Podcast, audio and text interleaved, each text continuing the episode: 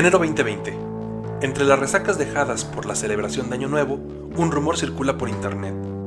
Iris has both health experts and investors worried as it starts to spread. As you know, uh, this is an evolving and uh, complex situation. We need more information. Una nueva enfermedad surge en China. Cada cierto tiempo, los algoritmos que gobiernan nuestro ocio nos presentan escenarios apocalípticos. La NASA descubre meteorito que se dirige a la Tierra. Nueva droga convierte a las personas en zombies. Parecería que el fin vende. Pero en esta ocasión, el rumor se tornó en realidad. La Organización Mundial de la Salud ha estado valorando este brote constantemente y estamos profundamente preocupados tanto por los alarmantes niveles de expansión y severidad como por los alarmantes niveles de inacción. Hemos, por tanto, estimado que el COVID-19 puede ser considerado una pandemia. La pandemia inauguró la crisis o la crisis detonó la pandemia. ¿Y si la enfermedad en realidad tiene otro nombre? Para los griegos, la crisis era ese momento en el que el cuerpo enfermo estaba en un punto de inflexión entre la vida y la muerte, es decir, la crisis es una latencia. Frente a este escenario, ¿qué hacer desde la subalternidad? ¿Es posible la resistencia o incluso más pertinente, ¿es acaso necesario resistirse? ¿Habrá otras formas de ser y estar en el combate? ¿Quién es el enemigo? Es tiempo de pensar la crisis de forma estratégica, es tiempo de iniciar una arqueología auditiva para pensar nuestro mundo en ruinas. Bienvenidos a Prohibido Pensar Podcast.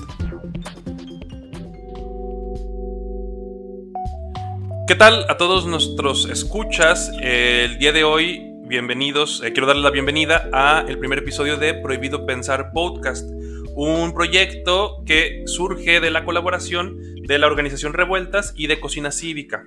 El objetivo de este proyecto, de este podcast, es poder dialogar, poder platicar de las ideas que son más sugerentes, que pueden resultar más peligrosas de Iberoamérica.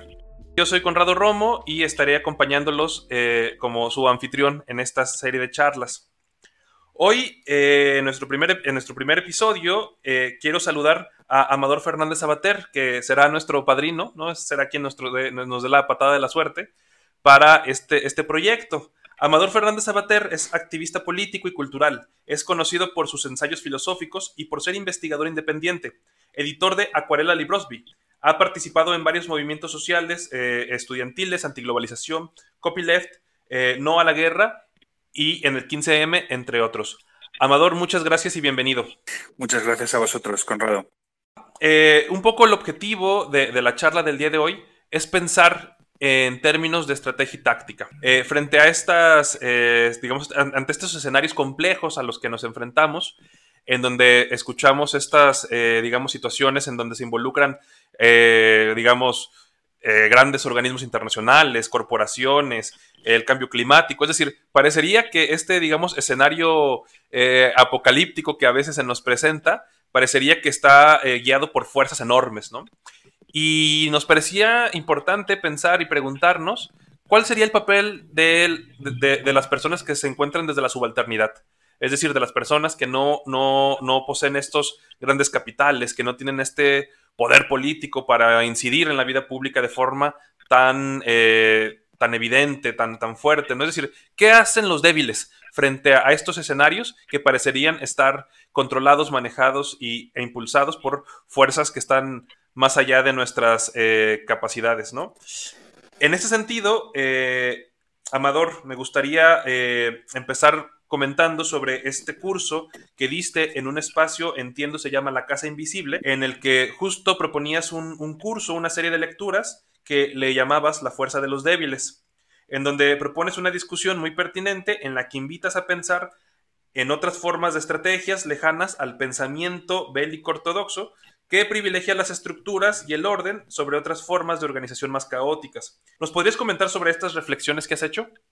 Claro, pues, em, pues sí, son algunas reflexiones que yo compartí en este, en este espacio amigo, que es eh, una ocupación de un, de un espacio en el centro de la ciudad de Málaga, al sur de España, que ahora se ha convertido en un, en un lugar abierto, digamos, eh, y de los más interesantes de la ciudad. Y ahí, bueno, pues expuse estas, reflexiones que ya, que ya iba haciendo y que tenían un tiempo y, digamos, compartirme me, permitió como ponerlas un poquito más en orden, ¿no? Y tienen mucho que ver con lo que tú has comentado, eh, es decir, con preguntarnos cuál es la fuerza de esos subalternos, cuál es eh, la fuerza de, esos que, llamamos débiles, ¿no? Eh, es decir, bueno, pues yo, digamos, al, haber participado en, movimientos colectivos y, también, bueno, al haber vivido situaciones personales en las que uno se encuentra en una posición de debilidad, pues creo que en esas situaciones uno piensa, bueno, ¿cuál es mi fuerza aquí? ¿Cuál es mi fuerza cuando, eh, cuando soy débil? Eh, ¿Cuál es mi fuerza para transformar la situación, eh, para escapar de ella, para darle la vuelta, cuando estoy en una posición de debilidad? ¿no? ¿De qué debilidad estaríamos hablando? ¿Cuál es la debilidad de los subalternos? Porque yo creo que hay que entenderlo bien, ¿no? Es es una debilidad eh, derivada del hecho de, carecer de fuerza entendida en un sentido tradicional, ¿no? Un poco lo que tú has dicho, Conrado, en la introducción, carecer de grandes capitales, de un gran ejército, de tecnologías de punta, de instituciones poderosas que estén detrás de uno, eh, de fuerza física, incluso carecer de un, no sé, de una, de una valentía especial, ¿no? Entonces, bueno, cuando carecemos de, todo eso, eh, ¿cuál es nuestra fuerza?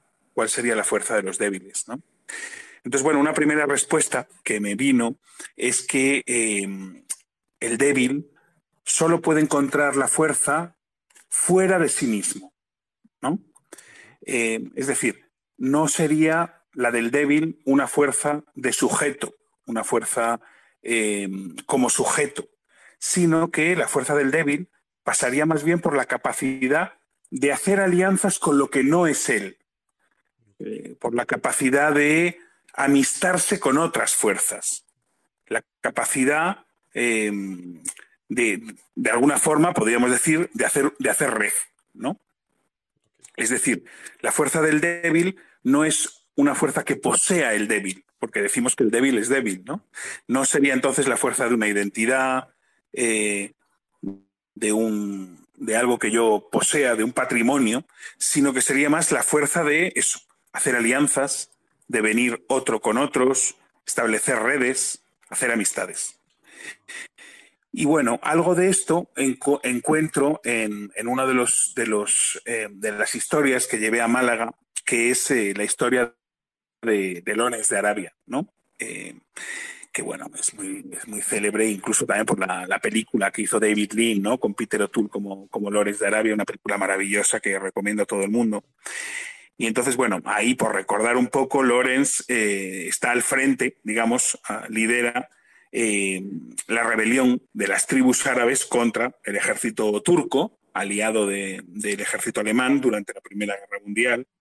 Y bueno, en comparación a los turcos, pues esas tribus árabes serían débiles, ¿no? Serían las subalternas, como decíamos, en un sentido cuantitativo, en términos puramente militares, de fuerza, digamos, de fuego, de potencia de fuego, incluso también en términos de unidad y de disciplina, ¿no?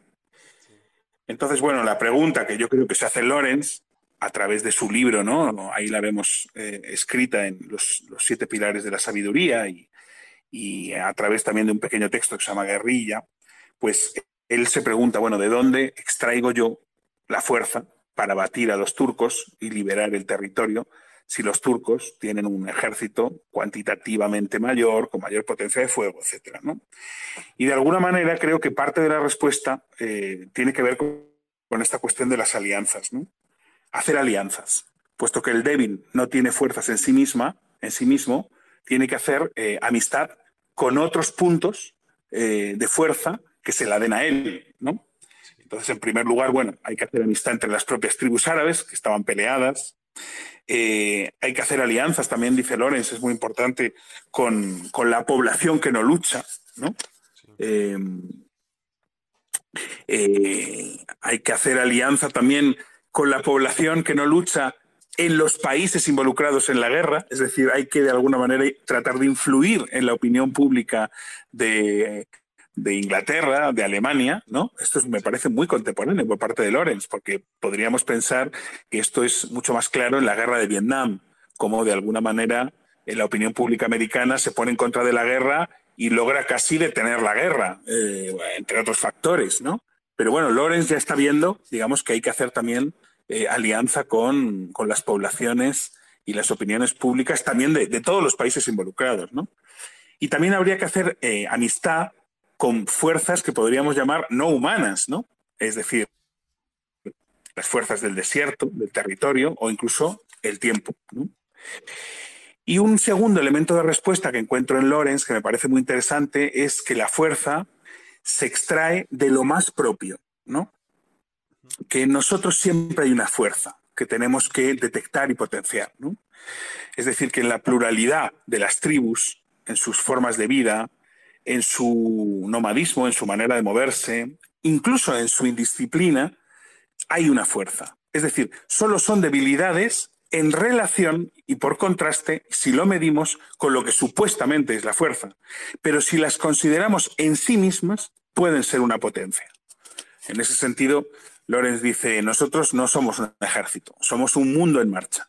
Un mundo de, costumbres, de hábitos, de maneras de vivir, de desplazarse, y de alguna manera tenemos que hacer de eso una fuerza.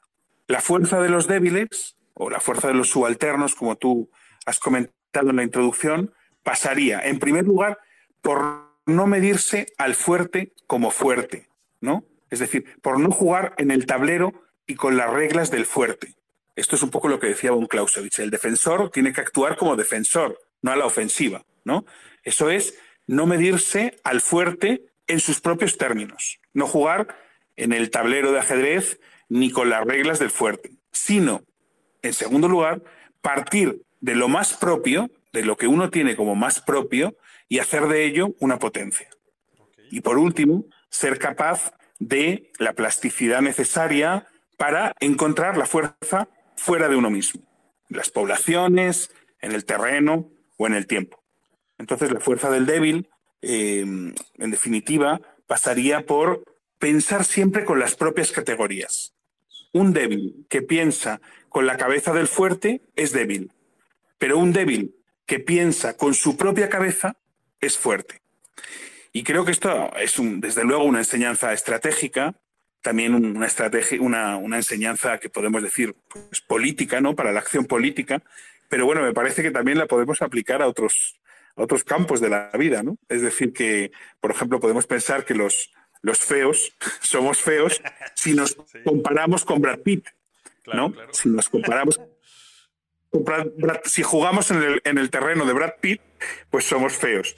Pero si partimos de nosotros mismos, de, lo más, de algo singular que hay en nosotros, podemos convertir eso singular en, en nuestra propia fuerza, ¿no? En nuestro propio atractivo. Ahora, digamos, en esta situación de pandemia, de crisis sanitaria global, ¿no?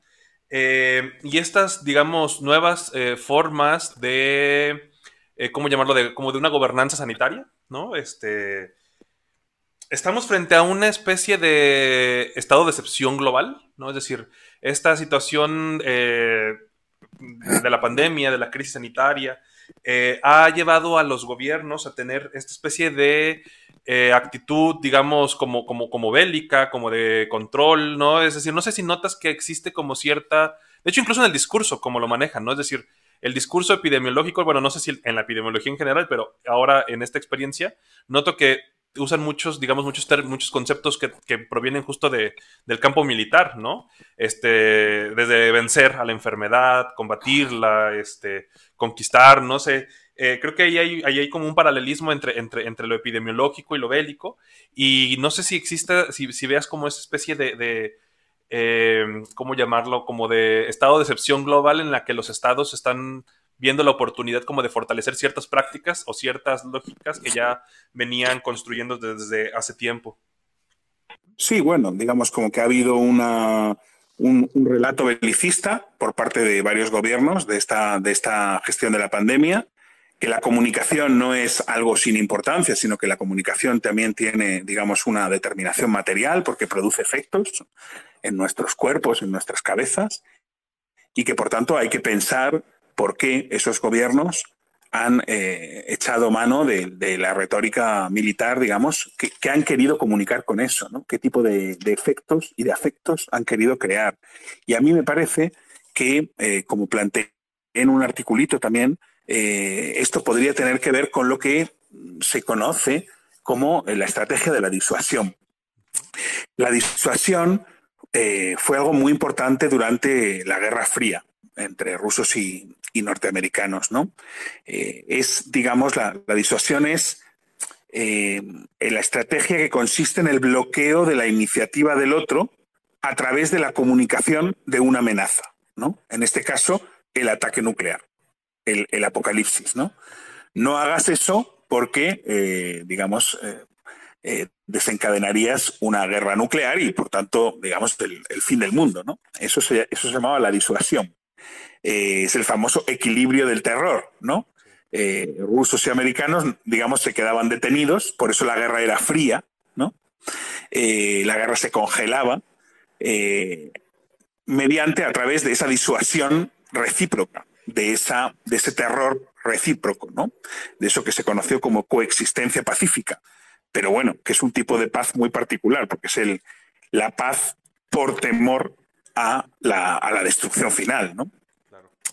Entonces me parece que cuando Macron, cuando Pedro Sánchez, y no, no creo que fueran los únicos, usaron metáforas bélicas para, describir eh, la crisis en curso, no podríamos preguntarnos sino, eh, si se estaba activando tal vez una nueva estrategia de la disuasión que se basa en la misma alternativa, obediencia o fin del mundo. ¿no? Porque, bueno, en, realidad la disuasión de la, de la Guerra Fría era eh, una forma, de alguna manera, de mantener el, un cierto control del mundo, ¿no? En este caso, más que un dominio del mundo, sería un condominio, ¿no? Eh, ruso-americano. El mundo se divide en dos, cada bando domina su trozo, su parte, eh, pero todo lo que hay debe entrar en la cuadrícula de ajedrez. Debe ser negro o debe ser blanco. Y durante la Guerra Fría esta fue una manera de, dominio del mundo, de condominio del mundo, ¿no? Eh, todo quedaba eh, codificado en una cuadrícula blanco-negro, en una cuadrícula de ajedrez, ¿no?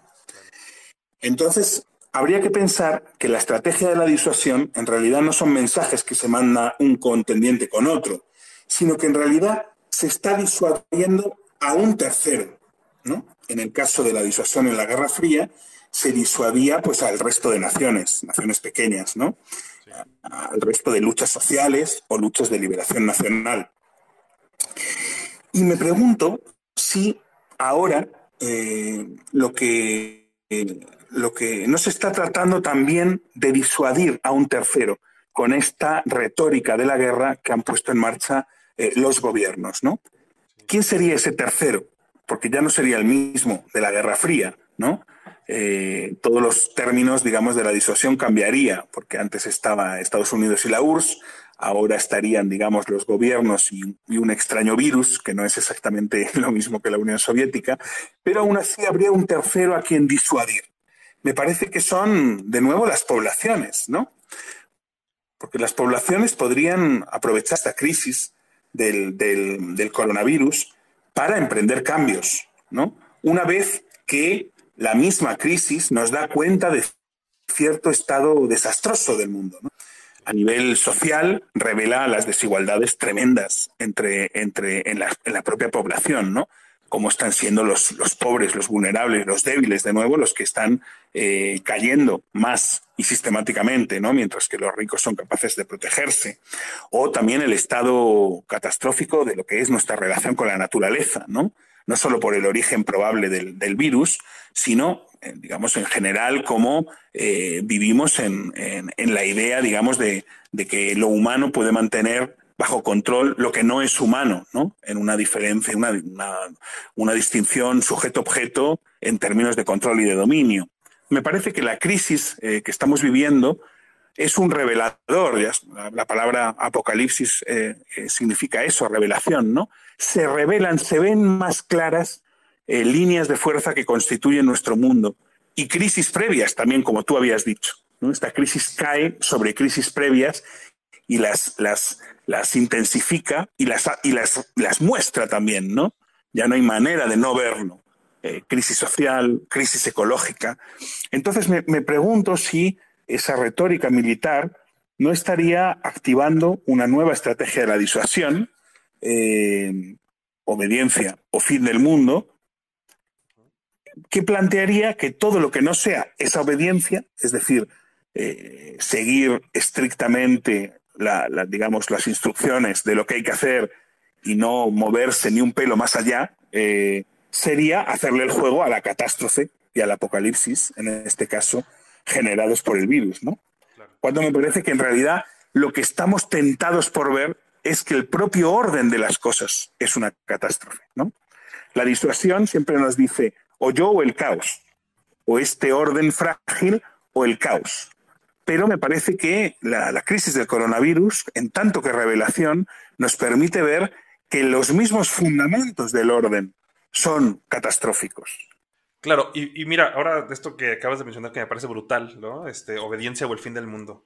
Eh, pienso cuál es eh, justo eh, el papel justo de la subalternidad. Veo que frente a la crisis eh, o frente a estas, estas retórica, esta, esta, lógica de la obediencia o el fin del mundo, quienes están más articulados o quien ha tenido mayor capacidad de, de como de resistencia, digamos, o de crítica hacia las formas en las que se están llevando las cosas, pues no proviene particularmente de, la esfera progresista, por llamarla de, de alguna forma, sino que veo que sobre todo las fuerzas más reaccionarias este, a lo largo del planeta son las que han tenido mayor capacidad de justo de, utilizar esta crisis como, como un elemento eh, para señalar las, eh, eh, las, cosas, ¿no? Para señalar el estado actual de las cosas. Y, no sé si eso se deba a, la incapacidad desde, desde la izquierda, las izquierdas o desde el progresismo, no sé cómo, cómo denominarlo, de encontrar una, una, de salir justo de esta lógica, porque también entiendo esto de que, o sea, creo que estamos tan, tan, tan sumergidos en esta idea de, de obediencia o el fin, ¿no? que queremos tal vez como actuar desde, desde lo correcto, es decir, no, no sé cómo ponerlo en esa situación, pero lo que me, sí me parece preocupante y lo que me parece como, digno de discutir es justo cómo es que, eh, digamos, los grupos reaccionarios en todo el mundo han tenido mayor capacidad de reacción, valga, valga, valga la palabra, este, para, para, para criticar y señalar esto. Sí, a mí me parece muy importante esto que estás diciendo y también me da mucho que pensar porque me parece que no solo hay en marcha una estrategia disuasiva, sino que también ah, hay en marcha una estrategia que podemos llamar negadora. Hay, eh, hay dos maneras, me parece, eh, generalizando, de gestionar esta pandemia. Por un lado estaría, digamos, la, la, estrategia disuasiva que hemos un poquito resumido antes. Y luego habría una segunda manera de gestión de la pandemia, que es eh, eh, la, negadora, que sería más, par, digamos, propia de, de, los gobiernos más puramente neoliberales, ¿no? Bolsonaro, Trump, como empezó Johnson. Eh, es decir, mientras que la disuasión se basa en mostrar y comunicar una amenaza, oye, cuidado, que está ahí el, eh, la posibilidad de fin del mundo, por tanto, todo el mundo tiene que quedarse dentro de lo, de lo que hacer lo correcto y que quedarse dentro de lo permitido, eh, la negadora es la, es la que de alguna manera disuelve la amenaza. No, no, no hay ninguna amenaza. El virus no existe o el virus es eh, una gripecita, como decía Bolsonaro, o, en fin, negar que exista la amenaza eh, y, digamos, llamar a volver a la normalidad caiga quien caiga, porque claro, quienes caen son los más débiles, en Estados Unidos, en Brasil especialmente, ¿no? Y con una claridad abrumadora. Entonces me parece que, bueno, no sé si podríamos pensar que incluso algo de las teorías de la conspiración podrían emparentarse con esta, esta especie de gestión negadora. No, hay, no hay amenaza, no hay amenaza. Eh, no existe la amenaza. La amenaza es la, la, comunicación de la amenaza, en, pero no tiene existencia real hay que volver a la normalidad y en el caso de, de, Trump, de Bolsonaro, caiga quien caiga, ¿no? Mueran los latinos, mueran los pobres, mueran los negros, etcétera, ¿no? Entonces me parece que estamos en lo que, en lo que esta Isabel Stenger llama una alternativa infernal, ¿no? Que es o bien negar que exista el, eh, la amenaza, o bien eh, tomar la amenaza solo desde el lado del miedo y de la parálisis. Una estrategia negadora, otra estrategia disuasiva. Entonces, ¿cómo escapar de lo que llama Isabel Stengers una alternativa infernal, ¿no? en la cual las dos opciones son malas? Hay que inventar una tercera. De nuevo volvemos a este, este término que está saliendo en la conversación, el tercero, ¿no? Eh, porque no se trata de negar el virus, pero tampoco de eh, mantener con él una relación de, puro terror. La, tercera eh, respuesta, que estoy totalmente de acuerdo contigo, por ahora no, no se está, no estamos sabiendo quizá hacer, quizá está en marcha ah, de manera invisible, microcambios, pero todavía no, no, aparece con claridad explícitamente. Eh, trataría, digamos, de, inventar como una, una, una tercera vía, ¿no? por la cual eh, lo que se trata es de, transformar este mundo, ¿no? No solamente de volver al anterior, ni simplemente de volver, de, vivir en uno que sea, eh, digamos, eh, que sea el, mismo en términos estructurales de, capitalistas, pero digamos con, miedo al, al, encuentro, al contacto. Sería, bueno, pues tenemos que inventar otras formas de vida, inventar otro mundo, inventar otra manera de, relacionarnos, de estar. Esa sería la tercera vía, ¿no? La, vía que rompería con la alternativa infernal, eh, que no sería ni negar el virus, ni relacionarse con el virus solo en, términos de, miedo, ¿no? Sino de alguna manera de, responderle al virus, responderle al virus, ¿no? Algo de lo que él nos da que pensar eh, eh, sobre este mundo que vivimos. Dale, dale. Iba a ser un chiste sobre la tercera vía que esperemos no sea la de Tony Blair. exacto. Ah, pero sí, con el tema, ¿sí? La tercera vía quizás no, era la, mejor imagen. La, diagonal o, no sé cómo llamarlo, ¿no? Una diagonal. una, una línea de fuga, ¿no? Una línea de fuga. Porque en los dos primeros casos la cuestión es gestionar. Pero en la, tercera vía, que no es la tercera vía de Tony Blair, eh, el desafío es transformar. Entonces me parece que ahí está el punto de, diferencia, ¿no? No es gestionar mediante la negación del virus o mediante la conversión del virus en la amenaza suprema, sino es eh, transformar, eh, transformar el mundo a partir de algo que nos está obligando a pensar el propio virus. bueno, esto sí. ahora esto que mencionas, justo esto de, la tercera vía o la vía de escape, ¿no? Eh, y que ahora que vamos a platicar sobre, sobre el tema del narcotráfico en México, también es una especie de tercera vía, ¿no? Es decir, por un lado, tal vez estaba e, el ejercicio institucional político, ¿no? Eh, eh, electoral, ¿no? Estaba por un lado como vía de emancipación, ¿no? Este, eh, el, relato tradicional de estudia, trabaja y conseguirás salir adelante, ¿no? Que en México no es, es una falsedad y entiendo que mucha parte del globo también lo es.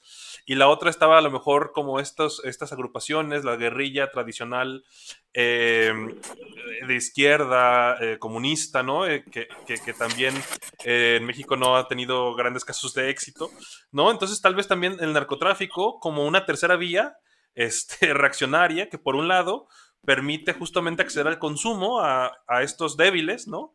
Que hacen lo que han, que han hecho es justamente esto que, mencionabas, ¿no? Una especie de red. El narcotráfico fundamentalmente es una red de, de, personas organizadas para cumplir como ciertos objetivos, ¿no? Este, y es un movimiento, digamos, que, que niega a la autoridad del Estado pero que tampoco busca lo que buscaban las guerrillas tradicionales, que, que era una especie de emancipación, de, de, ¿sabes? Es decir, es justamente un... sí, sí, te entiendo perfectamente. Entonces, no sé si quieres platicar sobre el tema. ¿sí? sí, sí, Yo ahí no sé, Conrado, yo te voy a proponer otra, otra mirada, que sería no tanto como que el narco... Em, o bueno, podría ser también organizaciones terroristas como, como Al Qaeda, digamos, eh, o, las teorías de la conspiración, son una tercera vía, sino que me parece que son como, una intensificación de la lógica dominante, de alguna manera, o una especie de despresencia de las lógicas dominantes. Eh, no la situaría como tercera vía. Ahí tendría alguna precaución, ¿no? Eh, porque, o sea, a nivel formal, a nivel eh, formal, creo que podrías tener razón. Por ejemplo, podríamos pensar que Al Qaeda es una organización totalmente copyleft, ¿no? la que cualquiera puede atribuirse el nombre para reivindicar una acción. No es, me parece, tampoco soy un experto, pero, pero por, lo que, por lo que sé, por cómo actuaron, por ejemplo, en, Madrid en 2004, no es una organización absolutamente vertical, eh, de arriba abajo. Hay algo de, este, de esta lógica de la descentralización, de las células, de las redes, ¿no? Pero me parece que entonces, si planteáramos que esto es una especie de, alternativa, me parece que estaríamos solamente formal, vacío de, contenido, ¿no? Vacío sobre todo de contenido ético. Y me parece fundamental eh, que la política, eh, digamos, eh, tenga en cuenta el elemento ético, ¿no? Es decir, qué vida se promueve en cada acción. Y entonces me parece que ahí el paralelismo, por ejemplo, entre el narco mexicano, Al Qaeda y Lores de Arabia, ¿no? Me parece que desaparece, porque en cada caso hay una relación muy diferente con la vida. ¿no? Em, eso, esta es una cuestión que además he estado pensando hace, eh, bien, hace bien poco leyendo a, un pensador argentino que me ha enganchado recientemente, León Rosichner, eh, que hace una lectura muy potente de, de Clausewitz ¿no? Em, y de esta, de esta teoría segunda de Clausewitz sobre la guerra defensiva. ¿no?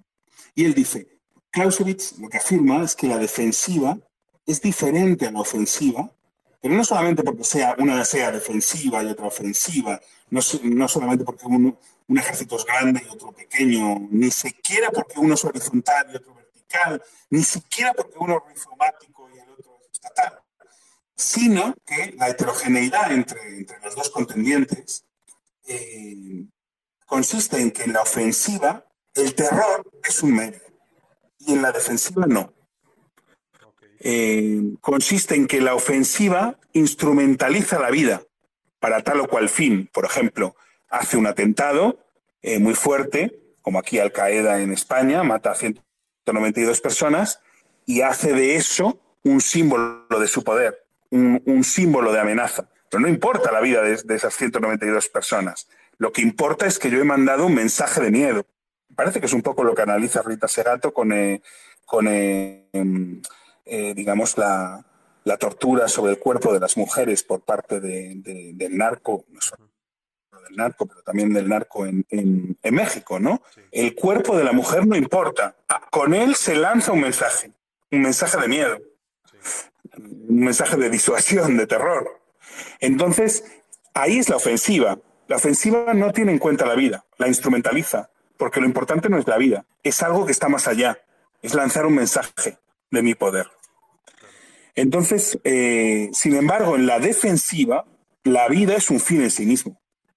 Entonces, me parece que son, no solamente eh, la diferencia es formal o de, maneras de organizarse, sino que son dos relaciones éticas con el mundo, dos sensibilidades, dos maneras de, habitar, de, estar en, la vida, ¿no? Claro.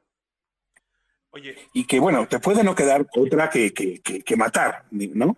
Pero eh, la defensiva no hace de la muerte un método, un sistema, no hace de la muerte una eficacia, ¿no? Y por eso Rosisner siempre habla de contraviolencia. Es una violencia que no es simplemente eh, la violencia, la misma violencia de los de arriba, pero eh, digamos ejercida por los de abajo, sino que es una, una violencia diferente, porque siempre está a favor de la vida. Entonces, digamos que propondrías que justo la distinción está entre, entre esto, entre la defensiva y la ofensiva. Es decir, eh, eh, en las lógicas como tradicionales, incluso eh, ahora en la gestión de la pandemia, estamos siempre frente a lógicas ofensivas. Entonces, ahora en lo que entiendo es que propones justo que este, esta otra vía tiene que pasar como desde la defensiva, porque un poco lo que proponías era pensarnos desde nuestras posibilidades, de nuestros espacios. es un poco como, como, hasta siento que es como especie de estado zen, ¿no? Este, eh, eh, el, tratar de no ser como impositivo, algo sí es lo que estoy cachando de lo que dices, ¿no? Sí, sí, sí, por ahí, por digamos, no, no simplemente reducir el análisis a la cuestión formal, porque podemos encontrar redes de terror. Y podemos encontrar eh, copyleft terrorífico, terrorista, digamos, ¿no? La cuestión está también en qué relación hay con la vida. Y si haces del, terror una eficacia o te niegas a utilizar el terror como estrategia, teniendo en cuenta que en toda la historia de la humanidad el terror es lo más eficaz, la muerte es lo más eficaz. Claro.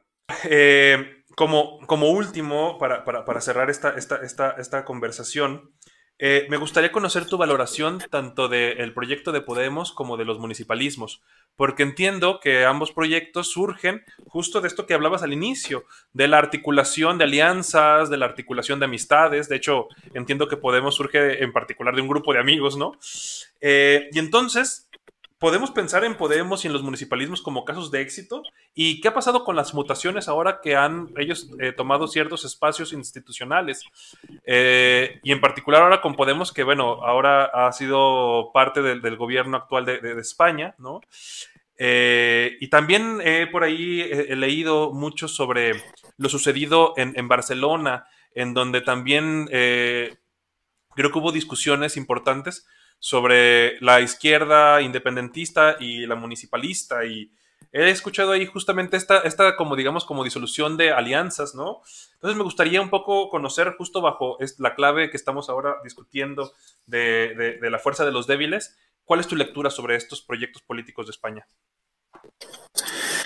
Bueno, me parece una pregunta muy interesante y muy difícil y que la respuesta está en marcha. O sea, eh, digamos, como para mí es, eh, en fin, es, objeto de pensamiento esta cuestión y casi una obsesión también, ¿no? Por entender qué, relación hubo entre 15M y Podemos, qué, pasó en ese pasaje, digamos, de cierta energía que antes estaba eh, canalizada a través de las formas 15M, como de alguna manera luego pasó a estar más bien formateada en en las formas de, digamos, de Podemos, ¿no? Entonces, y bueno, un balance también de lo que ha sido el asalto institucional, de lo que han sido los gobiernos eh, municipales, de lo que está siendo ahora mismo eh, la estrategia de la, política de coalición entre Podemos y, y el PSOE, me parece importantísimo y vamos, a mí me ocupa la cabeza mucho, me obsesiona esta cuestión pero también eh, me parece que está muy en marcha y que yo no tengo como una respuesta acabada, sino es un pensamiento en marcha. O sea que voy a simplemente a, intentar, digamos, dar algunas, algunas claves que andan por mi cabeza y que están como en elaboración de alguna manera, ¿no? Y voy a intentar relacionarlas con, con lo que venimos hablando, ¿no?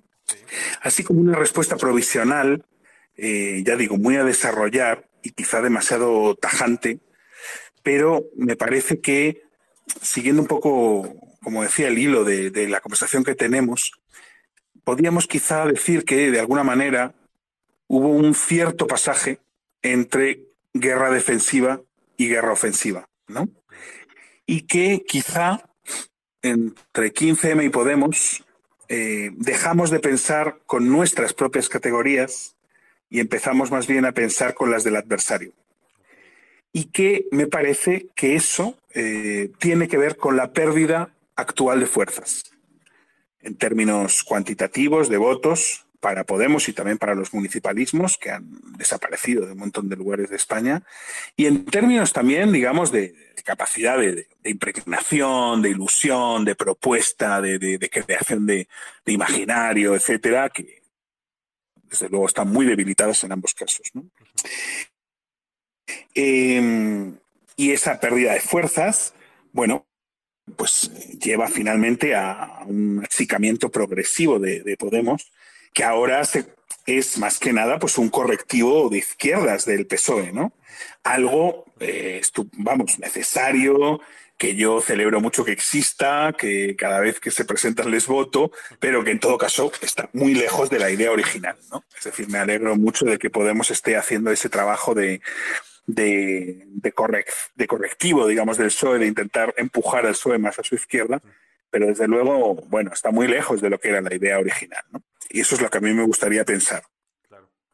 Entonces me parece que, bueno, de alguna manera, eh, en cierto momento, hacia 2003, después de dos, tres años de, de movimiento eh, 15M expandido, ¿no? más allá de las plazas, expandido fuera de las plazas, hubo una cierta crisis, una, una cierta desorientación interna que se resolvió con ese pasaje a Podemos y a lo que se llamó el asalto institucional, tanto municipal como, como estatal. ¿no? El argumento de peso fue la eficacia. Eh, se sentía que el 15M no lograba eh, cambios tangibles, ¿no?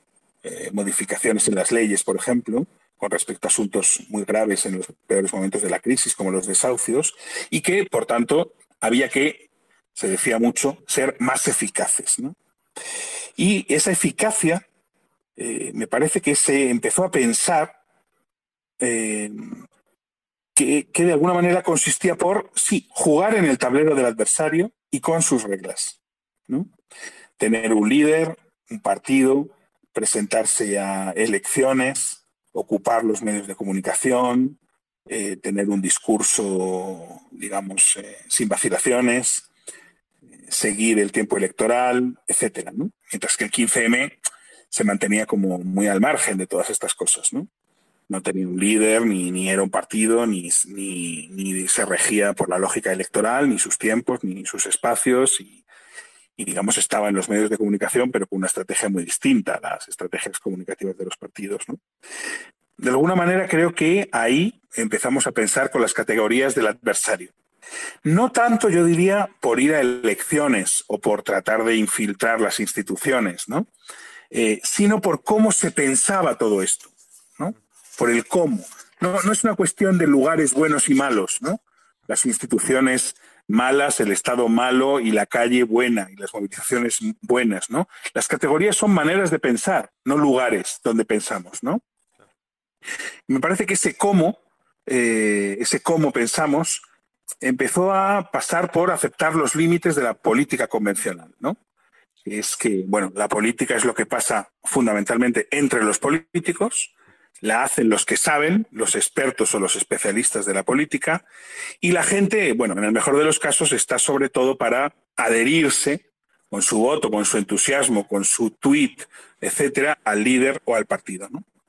Entonces creo que este cambio, eh, en el cual, digamos, una, una, población activa, como era la del 15M, que salía a la calle, que tenía proyectos, iniciativas, eh, acciones, etcétera, se convirtió más bien en una, masa de espectadores de, los de los que sí saben estar en la tele, presentarse elecciones, etcétera, produjo una cierta desactivación general, una desmovilización general, eh, que de alguna manera produjo también un apagamiento de la fuerza, que era esa fuerza desde abajo, esa fuerza de la gente, esa fuerza pegada a los territorios de vida, esa fuerza que se produce cuando la gente se pone en marcha, se junta con otros y se hace cargo de, la existencia. ¿no? Y me parece que lo peor de esto es, eh, no sé si lo peor, pero que un efecto de esto fue que el propio Podemos se resintió de ello. ¿no? Es decir, que de alguna manera Podemos se construyó produciendo eh, esa desactivación, pero que luego Podemos se resintió de ella, porque poco a poco la desactivación general fue cerrando los límites de la política y de la política convencional, tradicional de partidos, y Podemos, que está jugando eh, eh, ahí, en este tablero de la política convencional, tuvo que empezar a tragarse más y más límites. Eh, el mundo se le hizo cada vez más estrecho a Podemos porque ya no existía esa fuerza que desplazaba una y otra vez los límites y que era la fuerza que tuvo en su, en su primer momento el 15M. Entonces, me parece que perdimos de alguna manera sí, una cierta capacidad de hacer amigos. La lógica electoral, la lógica de los partidos es mucho una lógica de competencia, una lógica de, pelea interna, y eso ha sido devastador en el caso de, Podemos a un nivel alucinante, pero también en el caso de las, eh, de las eh, confluencias, esa lógica de guerra interna, de, purga, de, exclusión, ¿no? Me, me, parece que perdimos también una capacidad de hacer de amistarnos con las poblaciones, ¿no? que de repente eh, empezaron a ser vistas más como espectadores y votantes, más que como gente activa, ¿no? Y también que perdimos la capacidad de amistarnos con esas otras fuerzas no humanas, ¿no? El tiempo, el tiempo de los desiertos, ¿no? Se cambió por el tiempo acelerado de lo electoral, ¿no? Se, se durmió la fuerza que se había despertado durante el 15M y eso, ya te digo, tuvo efectos también en que el margen de maniobra del propio Podemos se redujo mucho. Me parece que de alguna manera sí, para concluir, eh, tratamos de ser Brad Pitt y, perdimos, ¿no? En lugar de partir y estimular nuestra belleza propia, ¿no? Perfecto, maravilloso. Oye, Amador, pues, eh, pues muchas gracias. Este ha sido una conversación muy enriquecedora. La verdad es que me llevo un montón de frases que las quiero en playeras. Este, lo cual significa que son grandes, grandes ideas este, que hay que seguir pensando. Este, y también creo que ya hay algunos temas que, que, creo que a ver si eh, luego podemos echar una segunda plática, que creo que estaría interesante ahí profundizar. Y bueno, y gracias por ser nuestro primer invitado y, y, nada más, no sé si quieras eh, concluir con algo.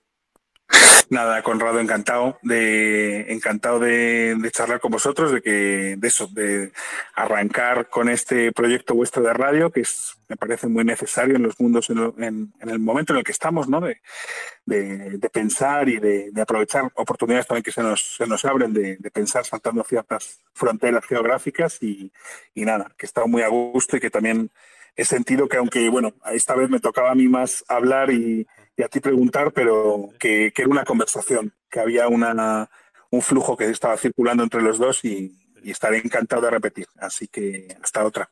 Maravilloso, muchas gracias, Amador. Chao, chao. Y bien, esta fue nuestra entrevista con Amador Fernández Abater. Estamos muy contentos que haya decidido ser nuestro primer invitado y sabemos que habrá muchas discusiones alrededor de las reflexiones que aquí compartió. Les recordamos que para estar al tanto de los próximos episodios de Prohibido Pensar Podcast, pueden seguir en redes sociales a la organización Revueltas y a Cocina Cívica. Estaremos incluyendo en la descripción eh, los enlaces para que puedan conocer estos espacios.